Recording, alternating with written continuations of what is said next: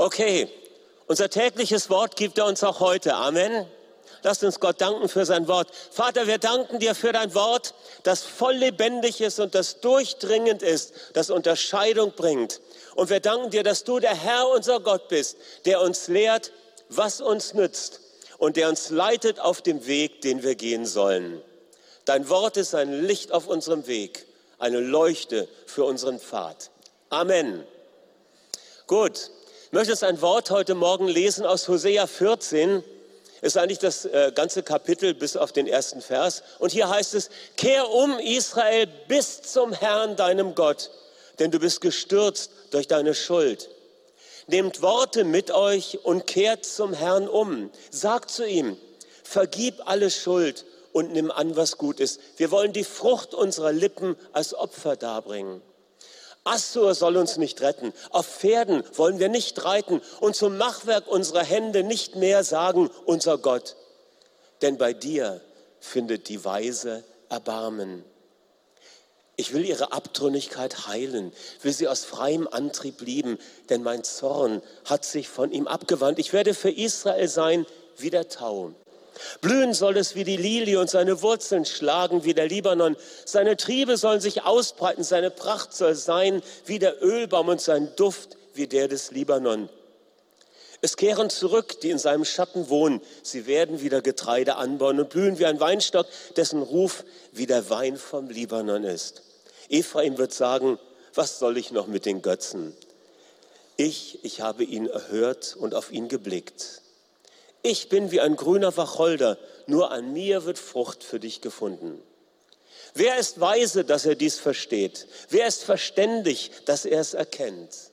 Denn die Wege des Herrn sind gerade. Die Gerechten werden darauf gehen, die Abtrünnigen aber werden darauf stürzen. Gut, wir werden gleich noch ein bisschen in diesen Text hineinschauen und schauen, was er uns zu sagen hat. Es äußerst äh, praktisch und zeitgemäß. Unser Thema ist ja zurzeit die Sprache der Vergebung in dem Sinn, dass verschiedene Aspekte oder Ausdrucksformen der Abkehr von Fehlverhalten besprochen wurden. Joseph hat in den letzten Wochen einmal über das Bereuen gesprochen, ein emotionaler Ausdruck unserer Betroffenheit wegen unseres Fehlverhaltens. Oder über die Wiedergutmachung wurde geredet als praktischer Weg zur Begleichung unserer Schuld, sei sie, Schuld, sei sie materiell oder ideell. Oder letzte Woche hörten wir über das Übernehmen von Verantwortung. Es geht mich an. Es war mein Fehler. Es war mein Versäumnis. Das, oder, oder es war entweder meine Schuld oder mein Versäumnis, dass ich das Unheil nicht aufgehalten habe. Und all diese Aspekte, die haben ja sehr viel damit zu tun, dass wir unsere Fehlhaltung und unser Fehlverhalten anderen Menschen gegenüber bereinigen und unsere Beziehung wieder ins Lot bringen. Und das ist ganz wichtig und das ist gut, mit der Schuld gegenüber den anderen umzugehen und sie aus dem Weg zu räumen. Ja, wir wollen in freien Beziehungen leben. Und die Bitte um Verzeihung, der ehrliche Ausdruck des Bedauerns, die konsequente Wiederherstellung, materiell, ideell, wenn es eine Rufschädigung war. Und auch die Tatsache, dass wir uns nicht aus der Verantwortung hinausschleichen, sondern uns ihr stellen. Das alles ist Teil der Abkehr von falschem Verhalten. Der Text in Hosea 14, der zeigt uns noch eine andere Seite. Vielleicht ganz kurz, Hosea, wer war das? Mit ihm beginnen die zwölf äh, kleinen Propheten, wie man sie nennt, ja, Jesaja, Jeremia, Hesekiel, Daniel, die vier großen, und dann kommen die kleinen und mit Hosea fängt es an. Und sein Name ist die Kurzform von Hoshaya, Hoshaya. Und das bedeutet so viel wie, Jahwe hat geholfen, der Herr hat geholfen. Seine Familiensituation, sie wird zu einer Illustration für Gottes Vergebung und für Gottes Gericht. Ich weiß nicht, ob ihr seine Geschichte mal gelesen habt. Es ist eine sehr dramatische. Also dem Ehebruch seiner Frau Gomer entspricht so die geistliche Hurerei des Volkes. Ja, das wird immer verglichen. Seine Frau hat also äh, in Ehebruch gelebt und Hosea hat immer wieder darum geworben, dass sie zurückkehrt. Und das vergleicht Gott mit seinem Verhältnis zu seinem Volk, das immer wieder den Götzen nachläuft, sich von dem wahren Gott loslöst, gottlos lebt, den Bund verlässt und doch streckt Gott immer seine Arme aus und er ruft sie zur Umkehr, kehrt zurück. Und Hosea 14, das ist ein einziger Ruf zur Umkehr und sozusagen ein planvoll komponierter Abschluss des ganzen Buches. Und worum geht es hier? Es geht um Umkehr, ein Ruf zur Umkehr bis zum Herrn. Ja, das hat mich beim ersten Lesen vor vielen Jahren schon angesprochen. Kehrt um bis zum Herrn. Das heißt, es ist ein Ruf zur radikalen Umkehr. Umkehr bis zum Herrn. Das ist radikale Umkehr. Kommt, lasst uns bis zum Herrn umkehren. Warum? Es geht nicht nur darum, dass wir uns etwas abwenden von dem Falschen. Schau mal, wenn du eine Tür einen Spalt breit aufmachst, weil es dunkel im Raum ist, dann fällt ein Spalt Licht hinein. Ein bisschen bekehrt ein bisschen umgekehrt zu Gott. Aber wenn du die Tür weit aus den Angeln ja, bewegst, dann wird der Raum durchflutet. Umkehr bis zum Herrn. Radikale Umkehr. Warum ist das wichtig? Weil alle Schuld, die wir auf uns laden, durch Fehlverhalten anderen gegenüber, immer eine Schuld vor Gott ist. Weil alles, was wir tun, was gegen die Liebe ist in unserem Denken und Handeln, das ist immer eine Versündigung, eine Schuld vor Gott, der ewige Liebe ist. Verstehen wir das? Sünde ist nicht nur etwas, was sich gegen das eigene Leben richtet, das Leben anderer richtet, sondern es ist vor allem etwas, was sich gegen Gott richtet. Und darüber hinaus, äh, eins ist ja ganz klar, all die Sünden im Sinne von konkreten moralischen Übertretungen, all diese Fehlhaltungen, Sie haben ja ihre Wurzel und ihren Grund in der Trennung von Gott. Und die Sünde ist etwas anderes als die Sünden. Die Sünden, das heißt die falschen Dinge, die wir tun, sind eine Frucht der Sünde, nämlich der Tatsache, dass wir losgelöst von Gott versuchen, unsere Existenz zu meistern. Und die Sünde ist keine moralische Kategorie letztendlich, sondern eine existenzielle Befindlichkeit des Menschen, der sich von Gott gelöst hat, seit Adam im Garten Eden Hochverrat begangen hat. Umkehr bis zum Herrn bedeutet deshalb zuallererst, hineinfinden in eine persönliche und lebendige Beziehung, zurück zum Vater der Liebe, zurück zur Familie, der ersten Familie der Liebe, die Gott begonnen hat im Garten Eden. Radikale Umkehr ist nicht nur Abkehr von einzelnen Fehlhaltungen, den Sünden, sondern ist die Abkehr von dem Grundfehler, die Abkehr von der Sünde, nämlich zu meinen, ohne Gott leben zu können. Radikale Umkehr ist Umkehr bis zum Herrn. Es ist die Abkehr von aller Gottlosigkeit, sprich von aller Unabhängigkeit von Gott. Und hier sehen wir etwas. Diese Sünde der Gottlosigkeit betrifft nicht nur Menschen, die nicht an Gott glauben, sondern sie kann auch uns betreffen, die wir sagen, wir glauben an ihn. Und wie das passieren kann, das sehen wir hier gleich. Es heißt, kehrt um bis zu dem Herrn. Das Volk Israel hat damals bestimmt geglaubt, dass es Jahwe gibt. Glaubt ihr nicht auch? Sie wussten, es gibt den Bundesgott. Und doch sagt Gott, bitte kehrt doch um bis zu mir. Kommt zurück in diese tiefe, persönliche, enge, existenzielle Bindung mit mir. Und solche Umkehr bis zum Herrn ist verbunden mit Worten. Deshalb heißt es, kehrt um, bringt Worte mit. Solche Umkehr kommt zum Ausdruck in einem Bekenntnis. Nehmt Worte mit. Wenn wir zu Gott kommen und umkehren, unsere Schuld bereinigen, wenn wir uns ihm nahen, dann geht es nicht ohne Worte. Stille Gebete haben ihren Platz, aber es gibt ein Gebet, wo du sprichst, wo du Worte mitnimmst und Worte sind nicht nur zum Denken, sondern zum Sprechen da. Nehmt Worte mit und kehrt um bis zum Herrn und sagt, vergib uns ganz unsere Schuld. Vergib unsere Gottlosigkeit und unsere Abtrünnigkeit. Das Wort für Abtrünnigkeit, das kommt von dem Verb, welches so viel wie wegtreten bedeutet. Das heißt, der Gedanke ist hier, dass jemand etwas verlässt, dass jemand etwas aufgibt, dass jemand gegen das rebelliert, was eigentlich wichtig ist. Das Wort Schuld hier in Hosea. Das hängt mit dieser Vorstellung zusammen, dass jemand vom Weg abirrt, dass jemand vom Weg abtritt aus dieser lebendigen Beziehung zu Gott. Auf dem Weg sein, das bedeutet Jesus nachfolgen. Und wegtreten bedeutet diese Beziehung vernachlässigen. Schuld bedeutet hier also so zu leben, als ob es keinen Gott gäbe. Und diese Sünde der Gottlosigkeit als Grundhaltung des Lebens führt dann zu den vielen Tatsünden. Zum Bekenntnis der Schuld, zum Bekenntnis der Sünde kommt natürlich die deutliche Absage an das Böse, nämlich an diese Grundfehlhaltung, sich selbst erlösen zu wollen ohne Gott. Radikale Umkehr bis zum Herrn ist eine Ansage, eine Kampfansage an die subtile Gottlosigkeit, an den mitunter kaum bemerkbaren Götzendienst, der sich äußert im Vertrauen auf das, was hier genannt wird, Assur, Pferde, Hände, Werk. Assur soll uns nicht helfen. Auf Pferden wollen wir nicht reiten. Wir wollen nicht mehr zum Werk unserer Hände sagen, unser Gott. Denn bei dir allein findet der Weise Erbarmen. Assur, Assyrien, das steht für politische Macht, das steht für Einfluss, für Vitamin B, für Verbindungen, von denen man sich zu viel verspricht. Ich verlasse mich auf Assur, auf politische Macht, auf Einfluss, auf Vitamin B, auf Beziehungen, die ich gebaut habe, auf mein Netzwerk.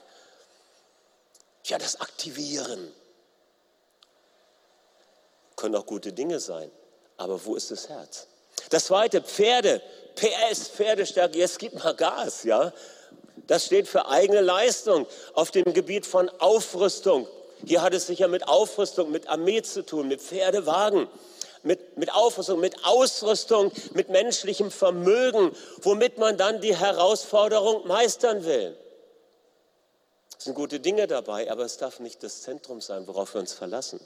Und schließlich das Werk unserer Hände, zu dem wir sagen, unser Gott. Es ist vielleicht sogar eine feine Ironie da drin.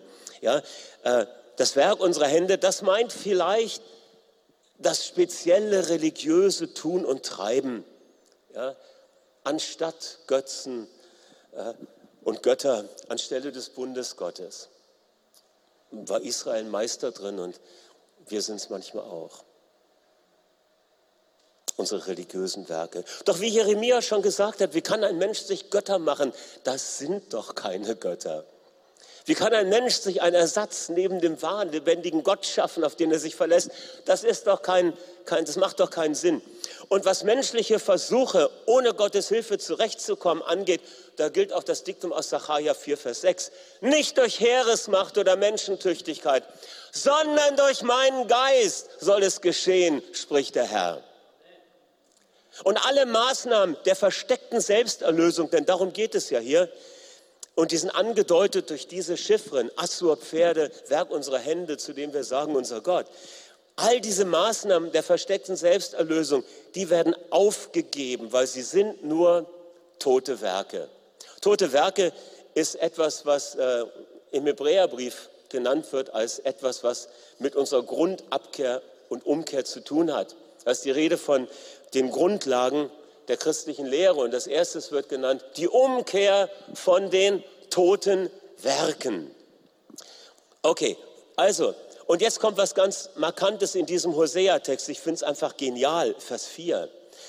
Auf die Absage an alle Selbsterlösung und Selbsthilfe folgt die Erklärung zur freiwilligen und völligen Abhängigkeit von Gott. Und zwar mit diesem Satz.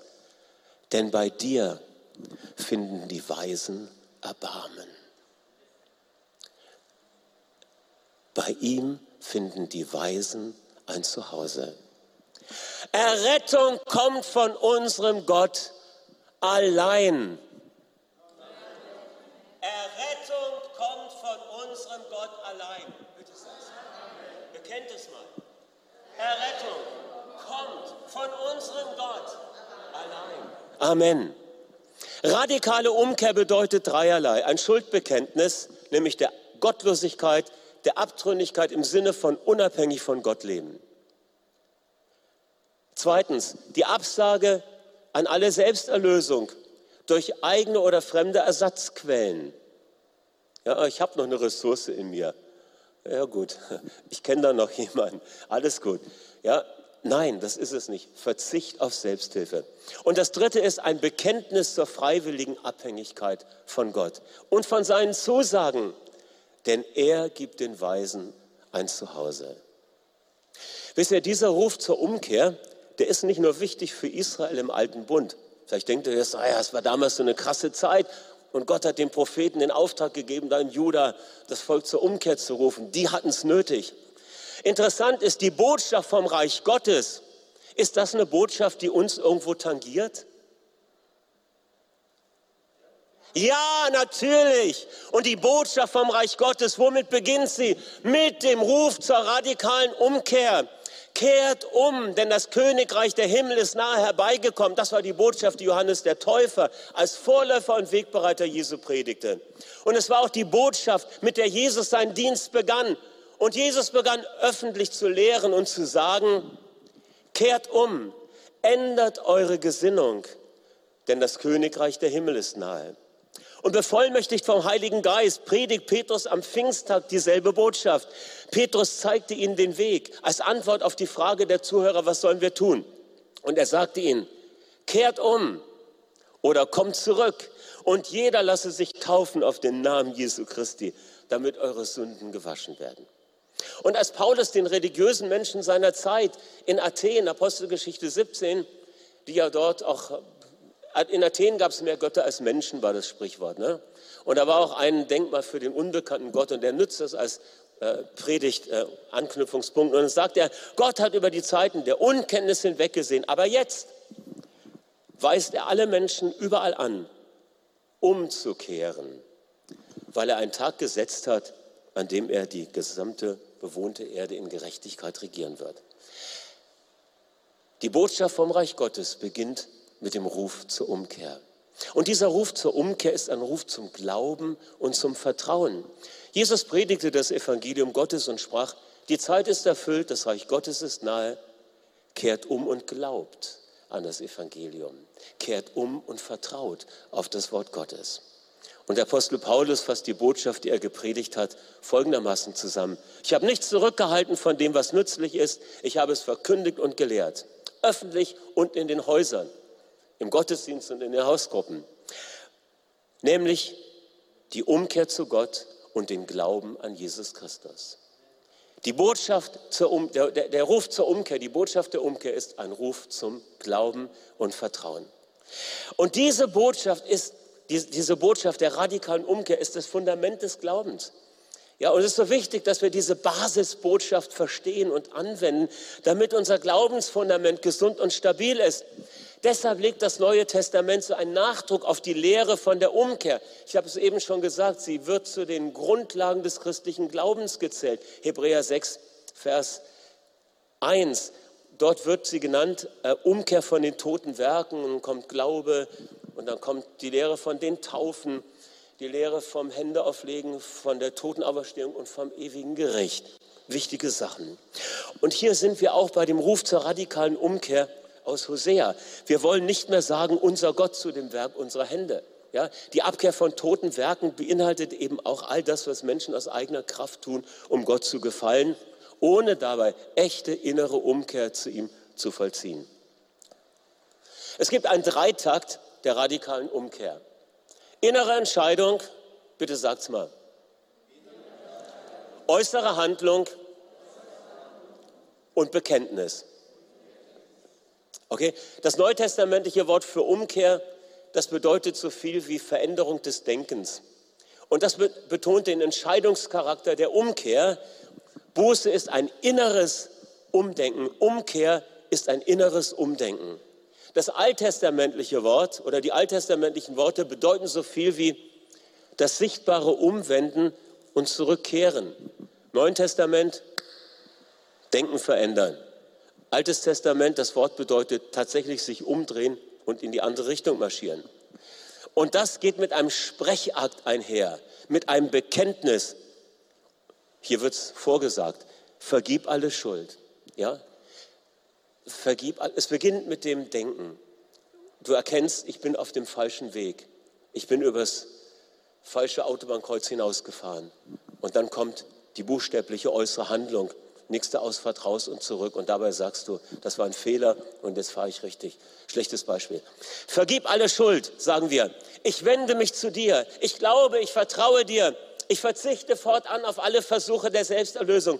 Lebenslänglich Gnade. Täglich aus deiner Kraft leben. Das ist meine Ausrichtung. Ich mache mich abhängig von dir und werde sehen, wie die Gnade Gottes in mir und durch mich mächtig wirksam ist. Wir haben eine Illustration für diesen Dreitag im Gleichnis von dem Vater und den zwei Söhnen. Der sogenannte verlorene Sohn, er ist in der Fremde und er ist am Ende der Fahnenstange angelangt und er kommt zur Besinnung. Und dann haben wir hier in Lukas 15 eben diesen Moment, wo er sich erinnert, dass selbst die Knechte im Haus seines Vaters genug zu essen haben und er denkt, ich will mich aufmachen und zu meinem Vater gehen und sagen, Vater, ich habe gesündigt gegen den Himmel und gegen dich. Und dann zwei Verse weiter lesen wir, und er machte sich auf und ging zu seinem Vater. Und nochmal einen Vers weiter lesen wir, wie er zu seinem Vater spricht. Vater, ich habe gesündigt gegen den Himmel und vor dir. Ich bin nicht mehr würdig, dein Sohn genannt zu werden. Inneres, innere Entscheidung, Umdenken, äußere Handlung, Bekenntnis. Wir kommen zum Schluss. Radikale Umkehr ist ein Lebensstil. Radikale Umkehr ist mehr als das Sündenbekenntnis im Sinne der Entscheidung zur Nachfolge Jesu. Es ist mehr als die Abkehr vom falschen Weg. Es ist mehr als die erste Hinwendung zu Gott. Es ist mehr als die Umsetzung dieses Entschlusses. Damit fängt der Weg an. Aber es ist mehr als das. Radikale Umkehr ist das, was wir erleben, wenn wir mit fliegenden Fahnen zu Jesus wechseln. Aber es ist nicht alles. Damit ist es nicht zu Ende. Denn Umkehr ist der ständige Ausdruck eines Prozesses in unserem Herzen. Ja, radikale Umkehr ist ein ständiger Prozess in unserem Herzen. Umkehr zu Gott ist das Verlangen, seine Nähe zu suchen, seine Gegenwart zu spüren, seine Wege zu erkennen und seine Wege zu gehen. Umkehr als ein Lebensstil. Und diese beständige Ausrichtung unseres Lebens auf Gott, die Umkehr des Herzens, sie bringt Offenbarung mit sich. Gott nimmt uns als Menschen den Schleier vor den, von den Augen. Er schenkt uns Einblicke aus seiner göttlichen Perspektive. Und wenn wir in einer Haltung der Umkehr leben, dann vermittelt er uns neue Einsichten und Erkenntnisse wir sehen von einer göttlichen Warte, von einem göttlichen Blickwinkel aus. Und ich denke, wir alle brauchen radikale Umkehr in unserem Leben. Wenn du Jesus noch nie von Grund auf dein Leben anvertraut hast und weiter für dich selbst rumwurstelst, dann ist heute Zeit, zu ihm umzukehren und dich grundlegend zu bekehren. Es ist Zeit, umzukehren zu Jesus und ihn anzunehmen. Ein Moment der Bekehrung, grundlegende Umkehr zu Gott, Neuanfang, zurückkehren ins Vaterhaus, nicht mehr vertrauen auf die Kraft von Menschen, auf die eigene Kraft, auf die Kraft religiöser Leistung. Bei ihm findet der Weise oder die Weise Erbarmen. Adoption hinein in die Familie der vollkommenen Liebe. Viele von uns haben diesen Schritt getan, manche vor vielen Jahren, manche zwischendurch auch wieder erneuert, haben diesen Schritt erneuert. Ist gut so. Aber wir alle brauchen Umkehr. Wir alle brauchen immer wieder Umkehr als ständigen Prozess in unserem Leben. Es hat damit zu tun, hat auch damit zu tun, dass wir die Kraft der Reinheit entdecken, neu entdecken. Lass mich das noch sagen. Ein paar Minuten länger brauche ich heute die Kraft der Reinheit. Jesus spricht davon, dass er für eine Gemeinde kommt, die ohne Flecken und Runzeln ist. Das heißt, sie ist in vollkommener Reinheit und Schönheit.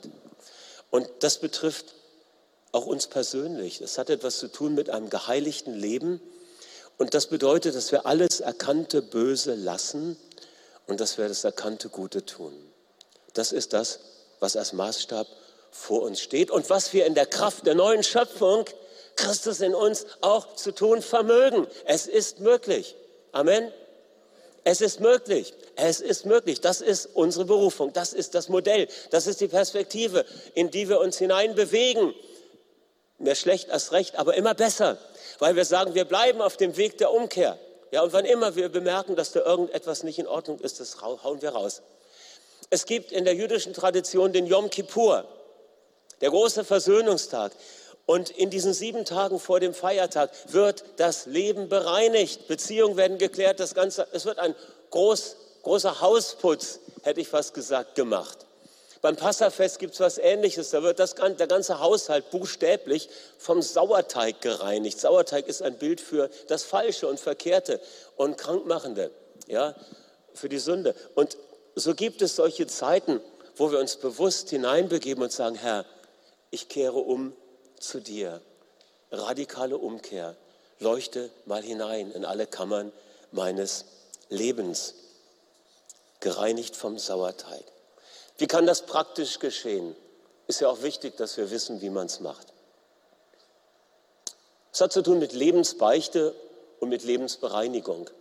Aus der Frühkirche kennen wir die Praxis, dass Jungbekehrte vor ihrer Taufe eine Lebensbeichte ablegten.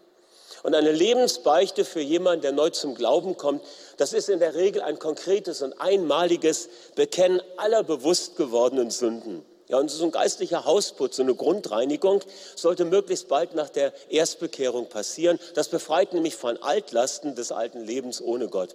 Das schafft gute Voraussetzungen für geistliches Wachstum und bringt Freiheit und Freude. Und manche Menschen, die so chronisch an mangelnder Heilsgewissheit und Sicherheit bei Gott äh, leiden, haben wahrscheinlich versäumt, mal diesen gesunden Grund, die Umkehr von toten Werken zu legen. Aber auch Christen, die schon länger unterwegs sind und mit Gott leben, aber keine Gelegenheit hatten, eine Lebensbeichte abzulegen. Wir können jederzeit eine Lebensbereinigung vornehmen und unser bisheriges Leben grundsätzlich aufarbeiten. Ich weiß noch, ich war schon eine Zeit bekehrt damals, war ein junger Christ und ich habe dann gesehen, welche Dinge da noch so komisch waren in meinem Leben. Und ich habe dann so einen Beichtspiegel mir genommen, so eine Sündenliste, ja, müsst ihr nicht erschrecken. Das ist so ein Spiegel, in den man schaut und dann stellt man fest, oh, ja, unter die Kategorie, da kann ich einiges eintragen. Und das habe ich dann gemacht und zuerst dachte ich, da kommt vielleicht nicht viel zusammen, aber ich brauchte immer mehr Papier. Und nachher hatte ich mehrere Blätter, da habe ich alles raufgeschrieben an Fehlern, an Fehlhaltungen, auch an Verstrickungen in okkulte Sachen. Ich habe mich auch von einigen Büchern getrennt, von esoterischen, östlichen Religionen und anderen Dingen und manchen Sachen. Ich wusste auch genau, was ich behalten kann und was nicht. Der Heilige Geist hat es gezeigt. Ich weiß von Freunden, die mussten ihre Plattensammlung zerstören, ja, weil es äh, Musik war, die äh, ihnen in der Seele geschadet hat. Und das war ein Akt der Befreiung. Und ich habe dann nachher die Zettel genommen und habe dann mit rotem Marker drüber geschrieben, wenn wir unsere Sünden bekennen, ist er treu und gerecht, dass er uns vergibt und reinigt uns von aller Untugend. Es gibt keine Verdammnis mehr für die, die in Jesus Christus sind. Das Gesetz des Geistes des Lebens hat uns freigemacht vom Gesetz der Sünde und des Todes und so weiter. Und dann habe ich das ganze Zeug verbrannt. Es war ein Akt der Befreiung. Ich empfehle es dir. Und manchmal ist es wichtig, dass wir uns eine Zeit nehmen für radikale Umkehr. Kehrt zurück bis zum Herrn, bringt Worte mit. Okay, ich möchte euch ermutigen, wenn ihr noch mehr Hilfe braucht fürs Praktische, äh, könnt ihr mich gerne noch mal fragen. Ich wollte es noch in die Notizen reinsetzen, das habe ich zeitlich nicht geschafft. Es ist nicht schwer. Bitte den Heiligen Geist, dass er dir Dinge zeigt oder benutze so eine Liste. Bei diesen Seelsorgeseminaren, äh, die wir haben, einmal im Jahr, letztes Jahr ist ausgefallen, da haben wir auch immer solch eine sogenannte Sündenliste. Und die kann man benutzen. Und wenn ihr da Fragen habt, meldet euch bei euren Kleingruppenleitern oder bei Felicitas oder bei mir. Wir werden euch das dann verfügbar machen. Und das kann man dann handhaben. Und du weißt eins, wenn wir diese Dinge abgegeben haben, dann gilt, was der Prophet gesagt hat. Jeremia 31, 14. Denn ich will ihnen ihre Schuld vergeben und ihrer Sünde nicht mehr gedenken. Oder Micha sagt, wo ist ein Gott wie du, der Sündenschuld vergibt und an die Missetaten sich nicht mehr erinnert, der nicht immer an seinem Zorn über das Böse fesselt, sondern Freude an der Gnade hat. Er wird sich über uns erbarmen. Er wird unsere Verschuldung niedertreten und alle unsere Missetaten in die Tiefen des Meeres versenken. Und die Auswirkungen sind genial. Die Auswirkungen sind Vergebung, sind Freiheit von dem Zugriff der bösen Macht, sind Reinigung, das Gefühl, frei zu sein. Gemeinschaft mit Gott und untereinander ist freigeschaltet und Freude und Gewissheit der Errettung sind da. Kehrt um bis zum Herrn. Nehmt Worte mit. Lasst uns noch einen Augenblick Zeit nehmen. Vielleicht kann die Band schon mal nach vorne kommen. Und dann würde ich gerne noch für uns beten. Ich möchte fragen, und auch natürlich alle die sind angesprochen, die zugeschaltet sind. Hast du schon einmal diese grundlegende Entscheidung getroffen, fortan in lebendiger Beziehung zu Gott zu leben? Wenn du das noch nicht getan hast, dann ist es für dich Zeit, umzukehren. Nicht nur umzukehren, ein bisschen, indem du dich zuschaltest zum Gottesdienst im Jesushaus, indem du offen bist dafür. Das ist gut, aber es reicht noch nicht. Umkehr bis zum Herrn. Es ist eins, dass du heute nicht zum Tennisplatz gegangen bist, sondern den Livestream anschaust. Ich sage, das ist eine gute Entscheidung. Herzlichen Glückwunsch. Aber geh einen Schritt weiter. Kehre um bis zum Herrn. Und bitte ihn, Herr Jesus, komm in mein Leben. Mach mein Leben neu. Bei dir findet der geistlich weise Mensch, nicht mit E, sondern mit A, der verwaiste, ja isolierte, allein sich fühlende, existenziell im Nirgendwo manchmal schwebende, wenn er ganz alleine ist und den Kopf unter das Kopfkissen steckt in der Nacht und verzweifelt ist. Bei dir findet er ein Zuhause und Erbarmen.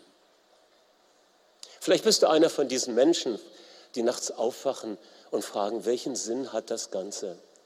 Und dich quälen die Gedanken oder der Traum hat dich gestochen. Und du denkst, wieder war der Skorpion im Traum und hat mich gestochen. Ich sage dir eins, kehre um zu dem Herrn. Er gibt dir Frieden und Sicherheit. In seiner Liebe wirst du frei und geborgen. Und wenn jemand sagt, das ist für mich heute der Punkt, dann würde ich gern ein kurzes Gebet sprechen als, eine, als, eine, als ein Schritt der Annahme des Angebotes Gottes. Und du kannst das für dich mitbeten. Und danach bete ich noch für uns alle, dass der Heilige Geist kommt und uns hilft, ein Leben in radikaler Umkehr zu führen. Vater im Himmel, danke für deine Einladung, danke für den Ruf des Propheten, radikale Umkehr. Danke für den Beginn des Reiches Gottes deiner wunderbaren Königsherrschaft, deiner himmlischen Wirklichkeit. Auch für die, die jetzt zum ersten Mal sagen, Herr Jesus, komm in mein Leben, vergib mir, dass ich ohne dich gelebt habe, dass ich versucht habe, mein Schicksal alleine zu meistern. Ich bitte dich, komm in mein Leben und sei mein Herr.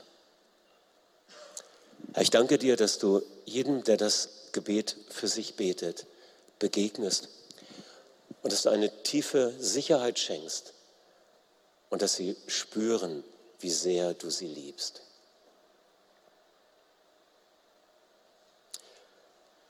Ich lade uns alle ein, eine Entscheidung zu treffen, diese Einladung zu einem Leben in radikaler Umkehr zu gehen. Und wenn du Lebensbeichte, Lebensbereinigung umsetzen möchtest, und frage ich mal, ist jemand hier im Saal, der das sich jetzt vorgenommen hat, eine Lebensbereinigung einzuplanen? Okay, danke. Vater, ich bete für alle die, die sich entschieden haben, eine Zeit einzuräumen, wo sie ihr Leben von dir durchleuchten lassen. damit wir die Kraft der Reinheit erleben, die Kraft, die in einem reinen Gewissen liegt die Kraft und die Freude, die darin liegt, unbeeinträchtigt zu wissen, ich bin gerecht vor Gott. Ich bete, dass du ganz praktisch hilfst, dass die Umsetzung kommt und dass dein Heiliger Geist diesen Prozess segnet. Herr, und wir alle sagen dir heute Morgen, wir sind angesprochen. Hosea 14 gilt für mich. Herr, ich danke dir, dass du durch dein Wort zu mir geredet hast. Und ich bitte dich, dass du mir hilfst, diesem Ruf zur radikalen Umkehr zu folgen. Ich bete das für mich selbst und ich bete es für meine Geschwister, die hier im Gottesdienst sind und für die, die zugeschaltet sind.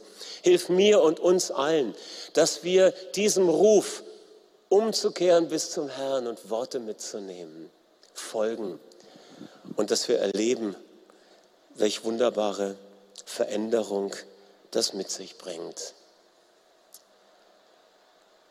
Wir finden neu dein Zuhause, wir finden neu deinen Zuspruch und wir werden aufblühen, so wie der Prophet es im Bild für das Volk beschrieben hat. Ein grüner Baum, blühende Felder, Frucht, die bleibt. Das ist die Zukunft, die wir ergreifen durch radikale Umkehr zu dir. Jesus, du bist Herr. Amen.